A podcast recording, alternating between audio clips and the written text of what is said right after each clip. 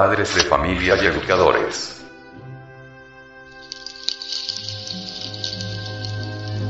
Biblioteca del Sexo.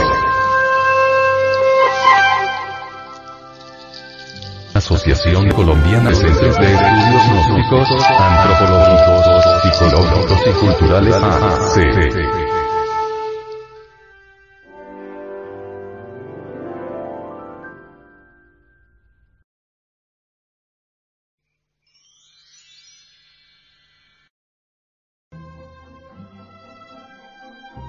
Fascículo número 1.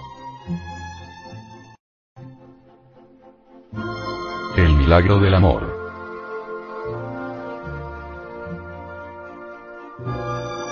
Vamos a iniciar esta audiobiblioteca del sexo hablando en forma enfática, sobre eso que se llama amor. Hemos escogido tal tema para rendir homenaje a San Valentín, el patrón del amor. Indubitablemente, Valentín, fue un gran maestro de la gnosis. Formó una escuela denominada la de los valentinianos. Fue gente que se dedicó al estudio del esoterismo crístico en todos sus aspectos. Por eso es que abrimos este compendio de temas de sexología, en forma precisa, para hablarles sobre el milagro del amor. En nombre de la verdad, hemos de decirle, amable oyente, que el amor comienza con un destello de simpatía, se substancializa con la fuerza del cariño y se sintetiza en adoración. Amar, cuán grande es amar. Solamente las grandes almas pueden y saben amar. Para que haya amor, se necesita que haya afinidad de pensamientos, afinidad de sentimientos, preocupaciones mentales idénticas. El beso viene a ser la consagración mística de dos almas, ávidas de expresar en forma sensible lo que interiormente viven. El acto sexual viene a ser la consubstancialización del amor, en el realismo psicofisiológico de nuestra naturaleza. Un matrimonio perfecto es la unión de dos seres. Uno que ama más, y otro que ama mejor. El amor es la mejor religión asequible. Hermes Trismegistro, el tres veces grande dios Iris de Tot, dijo. Te doy amor, en el cual está contenido todo el sumum de la sabiduría. Cuán noble es el ser amado, cuán noble es la mujer, cuando en realidad de verdad están unidos por un vínculo de amor. Una pareja de enamorados se torna mística, caritativa, servicial. Si todos los seres humanos viviesen enamorados, reinaría sobre la paz de la tierra la felicidad, la paz, la armonía, la perfección. Ciertamente, un pañuelito, una fotografía, un retrato, provoca en el enamorado, estados de éxtasis inefable. En tales momentos se siente comulgar con su amada, aunque se encuentre demasiado distante, así es eso que se llama amor.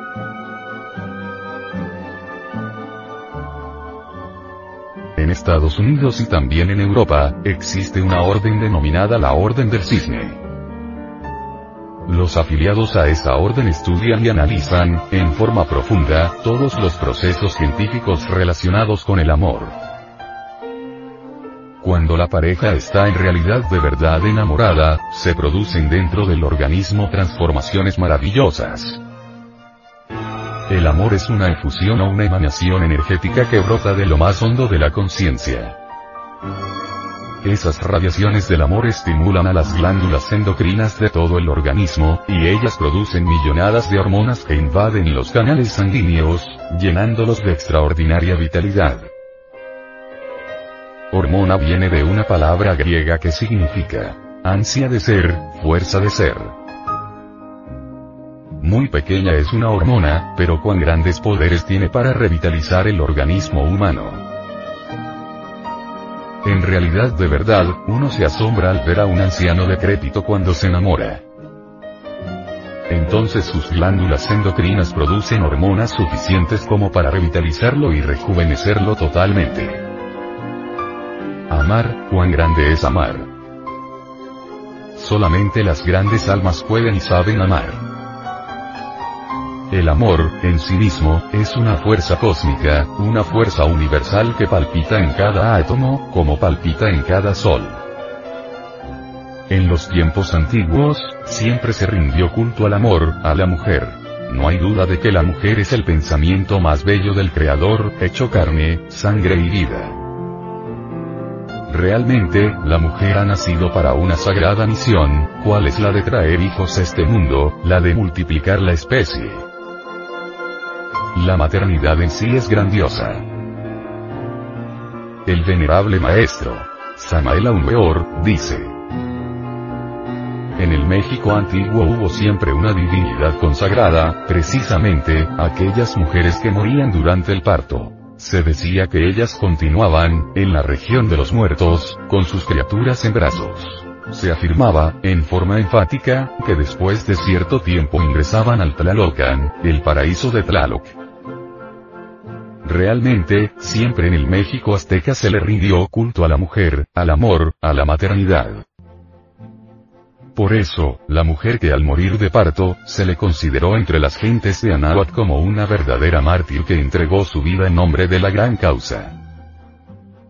Amar es algo inefable, divino. Amar es un fenómeno cósmico extraordinario. En el rincón del amor solamente reina la dicha. Cuando una pareja está unida durante la cópula sexual, con lazos de verdadero amor, las fuerzas más divinas de la naturaleza le rodean, esas fuerzas crearon el cosmos, esas fuerzas han venido nuevamente, a volver a crear. En ese momento, el hombre y la mujer son verdaderos dioses, en el sentido más completo de la palabra, pueden crear como dioses, he ahí lo grandioso que es el amor. Son extraordinarias las fuerzas cósmicas que rodean a la pareja durante el acto sexual, en la cámara nupcial. Si el ser humano supiera retener esas fuerzas extraordinarias y no las malgastara en el holocausto del placer animal que a nada conduce, si en verdad respetara grandemente la fuerza maravillosa del amor lograría transformarse radicalmente. Podría dejar de ser el animal intelectual que es para convertirse en un hombre en el sentido exacto de la palabra. El acto sexual es un sacramento. Así lo comprendieron los pueblos antiguos. Hubo templos dedicados al amor.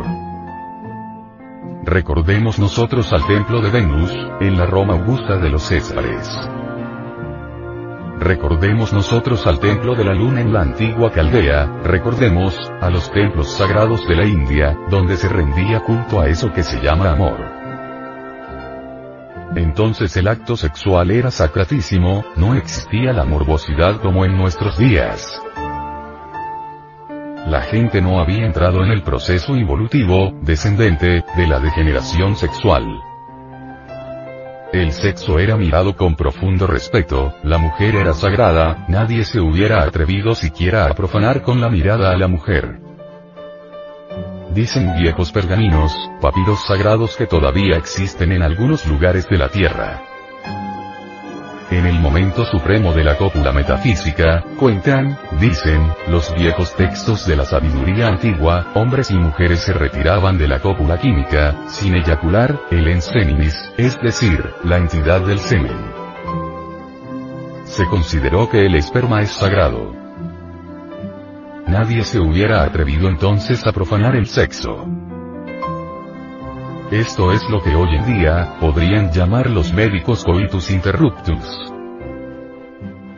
En este primer tema nos limitamos únicamente a comentar lo que dicen las tradiciones antiguas, lo que está escrito en algunos papiros y en muchos libros que actualmente existen en el Tíbet oriental.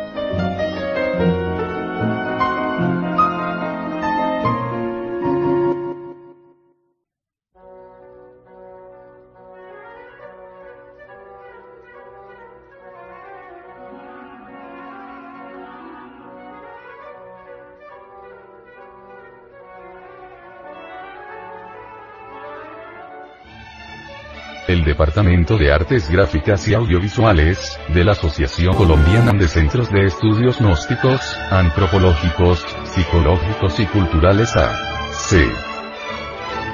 Presenta la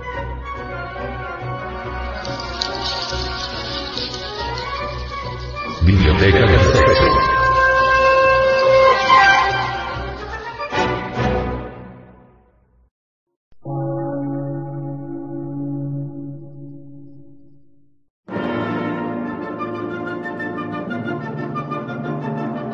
Emisora, gnóstica, transmundial.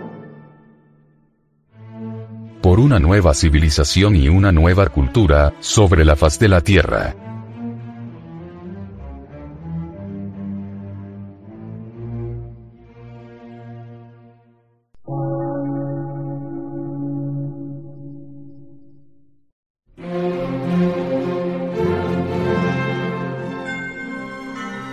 Medio de radiodifusión. Científico, artístico, místico y filosófico. De la Asociación Colombiana de Centros de Estudios Gnósticos, Antropológicos, Psicológicos y Culturales. A.C.